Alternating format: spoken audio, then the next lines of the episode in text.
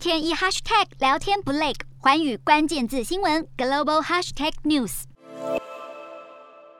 民众被戴上手铐，强压至看似监狱的地方，一旁还有多名手持棍棒的执法人员。这是最新外流的新疆照片。联合国人权事务高级专员巴舍莱目前正在中国访问，而他此行重点就是要去新疆访查。但就在这个敏感时机，一份爆炸性的机密——新疆警察档案，二十四号被外媒揭露出来。这份档案曝光，中国在新疆地区以在教育营和一般监狱拘禁了大量维吾尔人的危害人权不法细节，而下命令主导指挥大规模拘禁的官员还已上诉至中国国家主席习近平。美方对此感到震惊，并强调相关报道进一步增加了中国在新疆暴行的大量证据，呼吁中国立即释放所有被任意拘禁的人，并废除所谓的在教育营。根据法新社报道，新疆警察档案是由匿名骇客骇入新疆官方资料库后，把这批档案寄给德国新疆问题学者郑国恩。并刻意选在巴舍莱访问中国期间公布。德国外交部长贝尔伯克二十四号正巧与中国外长王毅通话，他向王毅谈到这项新证据，并呼吁中方